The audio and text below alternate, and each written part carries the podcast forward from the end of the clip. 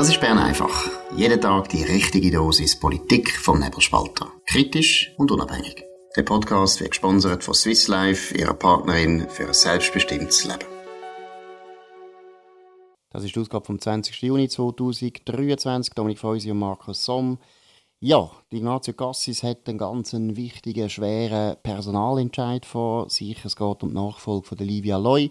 Staatssekretärin, die jetzt äh, auf Berlin geht und die nicht mehr will, eigentlich verhandeln mit der Europäischen Union. Was da genau die Hintergründe sind, weiß man nicht genau, aber auf jeden Fall muss jetzt da eine neue Person gefunden werden. Jetzt gibt es schon Spekulationen, unter anderem in den CH Medien, Mediazeitungen. Dominik, was sind da die wichtigsten Punkte? Ja, der Bundesrat muss rasch handeln, weil Livia Loy am 1. September äh, ihren Job in Berlin antritt. Und es gibt nur noch wenig Sitzungen, also noch eine vor der Sommerferien und nachher erst wieder Mitte August. Und das Geschäft muss im Bundesrat. Und CH Media spekuliert ein bisschen, wer da könnte in, in, in kommen. Ähm, der bisherige so als Top-Favorit gehandelte Botschafter Alexandre Fasel, der will offenbar nicht, behauptet CH Media. Ich bin mir da nicht so ganz sicher, aber ja, und dann geht man weitere Namen durch, wo man dann nennt. Also ähm, man bringt äh, zum Beispiel einen Simon Geisbühler, äh, man, man, bringt äh, andere Leute ähm, aus, aus der, aus der äh, Führungsliga, ähm, wo aber alle am Schluss irgendwie absagen und die These vom Artikel ist, dass der Ignazio Cassis niemand hat. Gut, das ist natürlich eine Lieblingsthese der Journalisten, weil sie immer äh, betonen, wie es der Ignazio Cassis schwer hat und wie er eigentlich eben irgendwo nicht äh, sein Amt gut verrichtet und so weiter. Keine Ahnung, wir tun es jetzt mal nicht so beurteilen, was sicher nicht so meiner Meinung nach eine gute Idee war, ist eine Findungskommission. Das macht man immer, wenn man eben eigentlich niemand im Auge hat. Aber man muss jetzt einmal deutlich sagen, ich finde, da wäre jetzt auch die FDP und durchaus auch die Wirtschaft gefragt dass die FDP ihrem Bundesrat, ich meine, das ist sehr ein wichtiger Entscheid, da geht es eigentlich auch um die Zukunft von der ganzen schweizerischen Europapolitik, das ist enorm wichtig für die FDP, es ist enorm wichtig für die Ignazio Cassis. Da sollte die FDP eigentlich mal ein paar gute Vorschläge machen, sollte eine Shortlist schicken und das Gleiche gilt für die Wirtschaft und da gibt es eine interessante Spekulation von der CH Media, wer da könnte auch in Frage kommen. Dominik, um was geht's?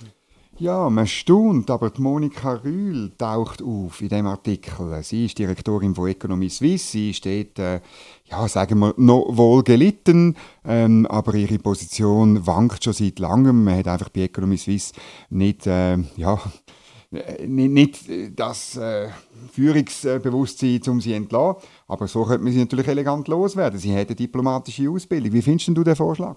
Den finde ich hervorragend. Muss ich sagen, da wäre jetzt für die Economy Suisse ein grosser, ein grosser Fortschritt, weil äh, ich glaube, Monika Rühl äh, ist nicht mehr die Person, die die Economy Suisse noch einmal so kann dynamisieren kann, wie es eigentlich sollte sein. Man hat relativ viel personelle Wechsel gehabt, auch im Vorstandsausschuss. Da läuft meiner Meinung nach viel mehr in die richtige Richtung.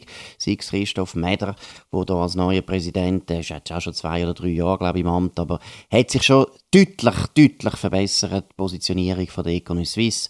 Man hört jetzt eben zum Beispiel auch das Unwort Atomkraftwerk, hört man sogar von der Economy Suisse. Jetzt wäre bei der Europapolitik meiner Meinung nach auch ein Neuanfang sowieso wichtig. Und warum nicht Monika Rühl? Sie ist sehr nah bei der Wirtschaft, sie kennt die Wirtschaft und kennt gleichzeitig die Bundesverwaltung ja, und ich muss sagen, es ist ja wahrscheinlich eben schon kein Zufall, dass niemand von den erfahrenen Diplomaten das unbedingt will, weil letztlich hat Livia Loy alles gesagt. Es ist klar, dass die Verhandlungen wahrscheinlich einfach nicht für sich kommen, weil wir haben einfach Differenzen, wir haben es jetzt hier schon ein paar Mal besprochen, was die inhaltlichen Differenzen sind, die eigentlich unüberwindlich sind. Und von dem her muss ich sagen, wäre es für jemanden, der schon länger weg ist von der Bundesverwaltung mit Monika Rühl, wäre wahrscheinlich jetzt eine dankbar, undankbare Aufgabe, aber sicher eine bessere Aufgabe als, ja, so mehr oder weniger noch duldet zu sein bei der Economy Suisse. Ja, es hat natürlich auch noch einen anderen Grund. Oder die erfahrenen Diplomaten, die wissen alle, wie der Departementschef tickt. Er ist bekannt, dass er sehr schnell seine Meinung ändert, dass er sehr wenig entscheidet. Und äh, willst du denn wirklich Staatssekretär sein unter ähm, so einem Departementschef, wankelmütig, ängstlich, immer nur auf sein Äußere bedacht? Das willst du eigentlich nicht. Und die ganze EU-Politik ist sowieso verfahren. Ich meine, das Erwartungsmanagement, das Ignazio Cassis gemacht hat, ist eine Katastrophe. Er hat da grosse Eckwerte ähm, ähm, äh, angekündigt. Das ist glaube ich im März oder im April gewesen. Man hat dann gesagt, das käme im Mai. Jetzt ist Juni, es ist immer noch nicht da. Es heißt, es kommt jetzt dann bald an einer Bundesratssitzung. Aber man will den Ball flach behalten, weil man gleich gemerkt hat, dass man die Eckwerte, dass, dass es gar keine Eckwerte sind. Man, äh, noch ein anderes Wort vielleicht reinzubringen. Es ist doch eine Katastrophe. Und dann willst du nicht Staatssekretär werden für so ein Dossier. Nein, nein, da bin ich völlig anderer Meinung. Erstens ist es überhaupt keine Katastrophe, sondern im Gegenteil, das ist unglaublich raffiniert. Die dilatorische, ja. nein, jetzt meine ich ernsthaft, die dilatorische Taktik von Ignazio Cassis finde ich völlig richtig. Ich finde, es wäre gar nicht nötig gewesen, dass er gesagt hat, wir wollen noch einmal verhandeln. Ich finde, man hätte eigentlich schon lange einfach müssen dilatorisch sein Aber jetzt finde ich das sehr raffiniert, das läuft gut, weil auch das mit den Eckwerten hat ja bedeutet, dass alle Departemente plötzlich müssen sagen, was sie wollen und auch müssen sagen, wo sie nicht mehr wollen weitermachen und so weiter. Das hat die ganze Sache enorm kompliziert. Eins ganz wichtiges Beispiel haben wir können lesen in der Zürich Zeitung, einen guten Artikel von Fabian Schäfer, muss man jetzt loben, einen guten Artikel von Fabian Schäfer.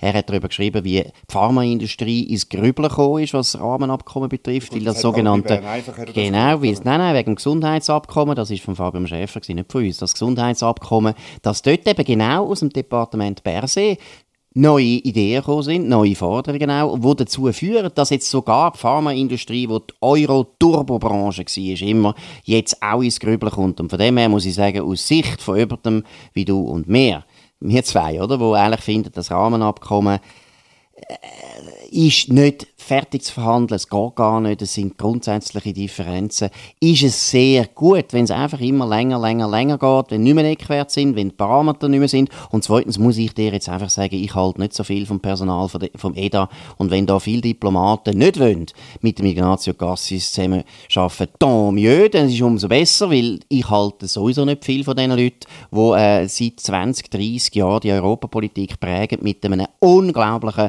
Misserfolg, Misserfolgsbilanz Bilanz. Von dem her finde ich gut, es kommt jemand von außen, wie zum Beispiel Monika Rühl. Gut, es gibt noch andere Namen, die auftauchen. Ich habe es vorher erwähnt, vielleicht noch klar, wer da dazugehört. Gabriel Lüchinger wird gewählt. Er ist Ex-Generalsekretär der SVP. Er leitet die EDA-Abteilung Internationale Sicherheit und die wird mit der Schaffung von einem Staatssekretariat für Sicherheit im VBS möglicherweise hinfällig. Ähm, dort hört man aber auch, dass er nicht interessiert ist. Dann wird äh, genannt Patrick Franzen, er ist Chef der Abteilung Europa und Stellvertreter von der Livia Loy Ähm, ich weiß nicht genau, äh, dort, aber ich zweifle auch ein dass er Lust hat. Und der Botschafter in London, der Markus Leitner, der soll auch im Rennen sein. Wir werden sehen, wie das weitergeht. Was man vielleicht noch muss betonen muss, Simon Geisbühler ist nicht SVP, so wie ich weiß, aber er ist sicher eher auf der konservativ-liberalen Seite. Er ist der Bruder von der Andrea Geisbühler, das ist Nationalrätin von der SVP. Ganz ein fähiger Mann, lange in Amerika gewesen, gute Bücher geschrieben. Der wäre meiner Meinung nach eine absolute Top-Besetzung, weil letztlich muss man jetzt auch mal sagen, eigentlich wäre es gut, jemand aus der SVP oder aus diesen Kreisen würde mal probieren, dort mal eine andere Art von Verhandlungen einzubringen. Das wäre wichtig, weil erstens einerseits zum die SVP zu integrieren, um einmal zu zeigen, was möglich ist und was nicht möglich ist. Und zweitens, weil ich glaube, dass Leute, die eben wirklich aus Überzeugung nicht einen EU-Beitritt wollen, dass die einfach anders und aus meiner Sicht wahrscheinlich auch ein bisschen schleuer äh, verhandeln, als wir was in den letzten Jahren erlebt haben. Das Gleiche gilt eigentlich auch für äh, den Gabriel Lüchinger. Finde ich, wäre auch eine interessante Person für die Pos äh, Position. Wie gesagt, es würde eine ganz neue, neue Perspektive auf das Ganze bringen. Ja, aber Markus, das hätte Gassis ja gehabt, mit der Livia Loy. Hat er ja jemanden gehabt, wo die, die, die Nein, nicht, aber die Defizit von diesen Verhandlungen, die Probleme hat sie ja angesprochen gegenüber ihm, oder? Und, und es ist gegen aussen immer loyal gewesen, aber man hat immer gewusst, dass sie die, die grossen Elefanten im Raum immer auch äh, sieht und, und die, die viel grösser sind als das, was der Bundesrat kommuniziert. Und das hätte der Gassis ja. nicht mehr wollen. Und jetzt muss sicher nicht wieder das Gleiche bringen dass alle die... Alle, Nein, aber alle die Namen, die, die, die du jetzt gesagt hast, sind alles sehr fähige Leute. Aber die wissen ganz genau, dass Livia Loy mit dem gescheitert ist, weil der Departementschef eben sich nicht richtig entscheiden kann und eben zum Beispiel für ein Abwarten ähm, für entscheiden. Und darum gehen die nicht dorthin. Jetzt, weil du den Tagesanzeiger so ernst nimmst Nein, und die ganze Zeit negativ schreibst über den Ignazio Cassis, ist mir eigentlich gleich. Ob die, ob die, nein, ich finde ich find, aus unserer Sicht ist es total wichtig, dass wir jemanden hätten, der wieder euroskeptisch ist wie Livia Loy. Das wäre viel besser. Und wenn sich die Herren und Damen zu schade sind für das Amt, dann muss oh. ich sagen, wieso sind ihr denn Angestellte mir da? Jetzt kommt eine von der wichtigsten Positionen, die es gibt zum Besetzen. Und ihr haltet euch wirklich vornehm zurück, muss ich sagen, das finde ich sehr schwach. Ja, das ist eine schwierige Aufgabe. Aber für was sind sie eigentlich angestellt? Das ist eine von den Aufgaben, wo man sich auch sehr viel Lorbeeren könnte holen. Nein, da habe ich null Verständnis für die Arbeitsverweigerung von diesen Herren also. in London oder Rom oder was auch sonst noch schön ist. Nein, für was ist man Diplomat? Dass man schwierige Verhandlungen führt, vielleicht auch mit einem Chef wo man nicht immer gleicher Meinung ist, bis gut. Also, hey. also wenn einer von denen Namen trotzdem noch kommt, dann also wegen deinem Werbespruch natürlich, oder? Das sind wir jetzt schon. Und ich finde auch, nein, das Beste, nein, das Beste wäre, das Beste wäre Monika Rühl, weil dann gibt es ganz sicher nie ein Abkommen mit der EU. Das stimmt, aber mit Simon Geisbühler gäbe es ein interessantes Abkommen, wo wahrscheinlich... Ja, nein, ernsthaft, ich meine, letztlich ist das wäre wirklich mal, ich meine, Divya Loy ja, bei allem Respekt, die ist äh, eher freisinnig, die ist sicher nicht SVP, ein Geisbühler oder der Lüchinger noch eindeutiger wäre wirklich mal aus dem Lager. Und eigentlich wäre das richtig und würde übrigens Ignazio Cassis übrigens auch noch im Herbst in der Wiederwahl ein bisschen helfen. Auch das würde ich nicht aus dem Auge verlieren. Gut, jetzt haben wir noch ein anderes Netzthema, wo immer wieder zeigt, das schöne Verhältnis, das die Linken haben zu den Zeitungen, wo sie eigentlich meinen, das seien ihre Zeitungen, die gehören ihnen und deshalb haben sie auch Weisungsbefugnis. Und eine von diesen Zeitungen, wo, wie ihr vielleicht wisst, der Familie Konings, der Familie Richter und der Familie Supino gehört, wo aber die SP eigentlich seit 40, 50 Jahren eigentlich das Gefühl hat, sie sei Grossaktionär, ja, da haben wir wieder mal eins von den Beispielen, wo das sich zeigt, nämlich der Jon Pult, auch einer von unseren Lieblingssozialdemokraten. Was ist passiert? Ja, der Jon Pult hat sich äh, furchtbar aufgeregt über NZZ und Dagi. Und zwar, weil die beiden Zeitungen kräftig Stimmung gegen Mindestlöhne gemacht. Und er ist immerhin Vizepräsident von der SP, also er hat da wirklich eine persönliche Befindlichkeit gebracht. Und herzig ist dann, was ähm, passiert ist, nämlich der Tagesanzeiger hat darauf reagiert und hat geschrieben, ähm, der Tagi hat die Mindestlöhne zur Annahme empfohlen. Und dann, das ist interessant, dann ähm, schreibt der Jon Pult, äh, Bündner Nationalrat und eben SP-Vizepräsident, man hat den Behauptungen der Gegner extrem viel Raum äh, gegeben. Also man hat sozusagen zu viel Debatte, zu viel demokratische Debatte gemacht, als es ähm, Sozialdemokrat passt. Genau, aber Jon Pult ist also meiner Meinung nach ziemlich ein ja, ein dogmatischer Sozialdemokrat, wo, wo äh, ja, keine Freude hat, wenn es noch andere Meinungen gibt. Aber was ich wirklich wichtig, wichtig finde, ist das Selbstverständnis.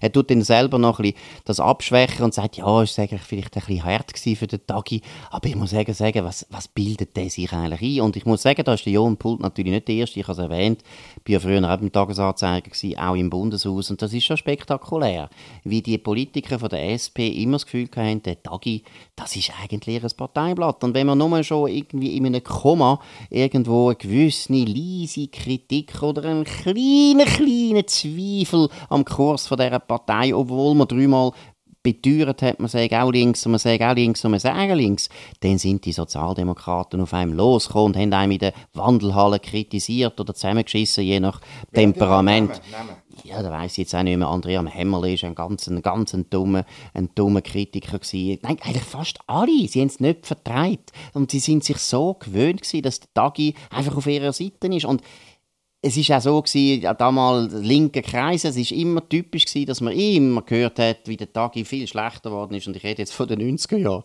Dort hat schon die Linke immer gesagt, ja, der Tagi ist so schlecht geworden, das ist so neoliberal. Ich kann nur noch Zürich Zeitung lesen. Und das sind alles die Bürgersöhnli, die Bürgersöhnli und Bürgertöchterli, die daheim eigentlich aufgewachsen sind mit der Zürich Zeitung und dann eben den Tagi müssen abonnieren, weil sie ja links geworden sind und die eigentlich im Prinzip nicht haben wollen zugeben, dass sie praktisch vom Habitus her schon lange wieder Tag, nicht mehr Tagi sind, sondern und Zürich-Zeitung, da haben sie die ganze Zeit müssen mäkeln am Tag und auch immer unglaublich arrogant und blasiert. Tagi-Leute sind immer die dümmsten gewesen, selbstverständlich. Und jeder äh, Briefmarkenkorrespondent in der Zürich-Zeitung war ein Genie. Gewesen. Also das ist eine ganz typische Sache. Aber ich muss ehrlich sagen, dass der, dass der Fabian Renz da überhaupt äh, so reagiert, finde ich völlig überflüssig. Ich hätte jetzt als Fabian Renz gesagt, ich, der muss sich doch nicht rechtfertigen, geht's dem? Der hätte ja gesagt, lieber Herr Nationalrat, kümmern Sie sich um Ihre Partei, wir kümmern uns um unsere Zeitung. Es geht Ihnen überhaupt nicht an. Ja, also eben der Fabian Renz, Bundeshauschef, hat dann einfach zurückgeschrieben, easy, er freut euch jetzt an eurem Erfolg, wo auch sein Erfolg ist, weil er sicher anderer Meinung ist. Aber das Interessante ist, der Jon Pult hat nämlich einen Vorstoß im Parlament am Start, wir haben bei nebelspalter.ch schon mal darüber geschrieben, wo will eben, dass der Bund gegen Fake News vorgeht. Oder? Also er ist halt wirklich, er ist der Zensurion, könnte man eigentlich sagen. Oder? Das ist das, was ihn umtreibt. Absolut. Und das ist halt immer so Leute, die kein Argument mehr haben. Oder Wobei, ist noch komisch. Ich meine, Jon Pult ist ja eigentlich, wenn man mit ihm debattiert, ist durchaus ein, ein fähiger Debattierer, hat auch durchaus Argumente. Ich weiß gar nicht, was der für eine komische Zensurneigung hat. Ja, keine Ahnung. Bündner sind immer ein bisschen intolerant gewesen, vielleicht. Keine Ahnung, also auf jeden Fall furchtbar. Und noch eines, der Tag sollte da viel souveräner reagieren. Fabian Renz, der ja auch ein, ein super linker Journalist, super linker Bündner Journalist, der muss dich doch nicht rechtfertigen für das, dass seine Zeitung Kopfendeckel drei Wochen dafür geschrieben hat, dass der Mindestlohn das Beste ist, wo hoffentlich jetzt auch in der Bundeshausredaktion äh, eingeführt wird, einfach auf 23 Franken 90, würde ich sagen, absetzen die Löhne das ist jetzt nicht nur der Mindestlohn, sondern es ist eigentlich der, der, der, der, der ma maßgebende Lohn, auch bei den TAR-Medien. Der sozialistische Einheitslohn. Ja. Und das ist eine lustige Geschichte bei now.ch. Die bringen äh, ja, Zürich und Winterthur führen einen Mindestlohn ein und äh, das könnte eben dazu führen, dass der Preis für Dienstleistungen und Waren in der Stadt Zürich steigen. Jetzt ist ja so, dass die Stadt Zürich nicht unbedingt so wahnsinnig bekannt ist für eine günstige Stadt sein. Das ist ja wahnsinnig, wird alles noch teurer in Zürich. Das ist selbstverständlich so. Bei also es ist ja relativ ist interessant, der, Mindestlohn ist ja höher als in Basel. Jetzt gut, Zürich ist, wie du richtig sagst, ist natürlich so ein teures Pflaster und da muss auch der Lö müssen die Löhne äh, steigen. Aber am Schluss ist völlig klar, wer zahlt am Schluss das? Das ist der Konsument. Das ist halt immer die naive Vorstellung. Oder? Die Linken haben ja immer das Gefühl, wer Unternehmer ist, der lebt ja nur immer auf Kosten von allen anderen, ist ein Ausbüter. Das hat der Karl Marx schon geschrieben im 19. Jahrhundert und sehr viel weiter sind die Linken nicht gekommen. Die Erkenntnis haben sie immer noch. Und sie haben immer das Gefühl, ja, die haben doch wahnsinnig Margen, oder? Ich meine, wenn du weißt, ich meine, du kennst das auch, Gastronomie, die haben so knappe Margen, die verdienen, die verdienen doch fast nichts, sowieso nicht. Was machen denn die, wenn sie die Löhne äh, erheben Dann machen sie nichts anderes, als dass der Konsument muss mehr zahlen Und von dem her kann man sagen, ja gut, in Zürich sind so viele reiche Hipster und so viele reiche Erben, es spielt ja keine Rolle.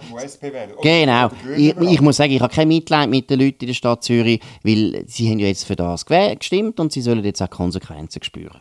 Ja, das ist so. Und ich äh, muss einfach nochmal wiederholen, Mindestlöhne ist einfach eine Frechheit, eine asoziale Politik, weil sie komplett auf Kosten geht von wenig Verdienenden oder Leuten, die keine Stelle haben, wenig qualifiziert sind, weil die, kein, die finden keinen äh, Weg in den Arbeitsmarkt rein. Das ist erwiesen seit 700'000 Jahren und ähm, man wird das dann auch spüren in diesen Städten. Nur dann ist ein Mindestlohn harmlos, wenn er so tief ist, dass er keine Wirkung hat. Und äh, ja, das werden wir halt auch müssen lernen, tut mir leid. Und dann ist es auch noch, ein Verstoß gegen die Sozialpartnerschaft. Also die SP kündet auch die erfolgreiche, das Erfolgsrezept von der Sozialpartnerschaft aus, wo sagt, mal für bestimmte Branchen in bestimmten Gebieten tun wir Gewerkschaften und Arbeitgeber äh, Verträge aushandeln, wo vielleicht ein Mindestlohn für gewisse Sachen drin ist. Das ist jetzt auch eigentlich geopfert auf dem ideologischen Altar von der JUSO.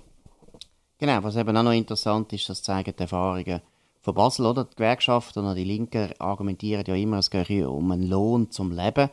Aber äh, die Konsequenz ist eher die, das sieht man jetzt in Basel, dass nachher nicht mehr Monatslöhne gezahlt werden, sondern eben alle Leute im Stundenlohn angestellt werden. Und was sind das für Leute, die im Stundenlohn gerne arbeiten? Das sind vor allem Studenten. Das sind Studenten, die eigentlich wahrscheinlich im Bruderholz aufgewachsen sind oder in Binnigen und Bottmingen, die daheim noch wohnen, mit Swimmingpool und so weiter. Die brauchen eigentlich gar nicht unbedingt so einen höheren Lohn. Und die Leute, die Kellner, die gerne wirklich hätten wollen leben von ihrem Lohn, von einem Monatslohn, die kommen auch gar keine Über, weil eben, wie gesagt, die meisten Leute jetzt einfach im Stundenlohn angestellt werden, wo dann eine maximale Flexibilität gibt, auch für den Arbeitgeber, aber wo äh, eigentlich den Leuten, die die SP behauptet hat, sie dürfen sich Sorgen darum, eigentlich nicht viel bringt. Gut, jetzt haben wir noch das letzte Thema, das sind die Holländer, die unsere Steine kaufen aus Brienz. Um was geht's? Ja, ist eine grossartige Geschichte, auch bei now.ch. Also, wir, ihr habt das alle mitbekommen. Da ist da, die sogenannte Insel ist abgerutscht, aber nicht ins Dorf, Gott sei Dank. Türmt sich aber jetzt auf, auch über der Kantonstraße, 10, 12 Meter hoch, der Schutt. Und die Holländer wollen den Schutt abholen in der Schweiz und auf Holland bringen, um ihre Deich zu verstärken. Und das finde ich doch hervorragend. Das ist wahrscheinlich der weltbeste Schutt, der Bündner Schutt. Den kann man jetzt endlich brauchen. Genau, und also ich muss wirklich sagen, Holländer, ich komme den gerne über, wir gehen den auch ja zum Mindestlohn zum Mindestpreis, kein Problem. Und ich meine, man muss schon mal sagen, Bündner Gröll ist natürlich schon super. Also Jon Bult haben wir jetzt zwar nicht müssen loben, aber äh, der hat auch einen harten Schädel, also der ist auch, der ist auch absolut zu empfehlen. Zu empfehlen. der kann auch in Holland mal eine Stelle annehmen, mal einen Mindestlohn und die Dämme bauen zum Beispiel. Nein, Spaß beiseite. Das, ist, das Interessante ist ja, dass Brienz sagt, ja, ist interessant, aber wir, haben jetzt noch keine, wir sind noch nicht so sicher, wir müssen jetzt noch warten, bis alles abgekommen ist. Vielleicht müssen die Holländer jetzt noch ein paar hundert Jahre warten, könnte dann auch noch passieren. Gut, das war es von Bern einfach an dem 20. Juni 2023. Markus Somm und Dominik Feusi auf nebelspalter.ch. Könnt uns hier abonnieren auf nebelspalter.ch, aber auch auf auf anderen Podcast-Providers. Tönt uns äh, euch bewerten, das würde uns freuen. Tönt von uns reden, macht Werbung für uns, das würde uns noch mehr freuen. Wir hören uns wieder morgen zur gleichen Zeit auf dem gleichen Kanal. Und bis dann wünschen wir einen schönen Abend. Das war Bern einfach, gesponsert von Swiss Life, ihrer Partnerin für ein selbstbestimmtes Leben.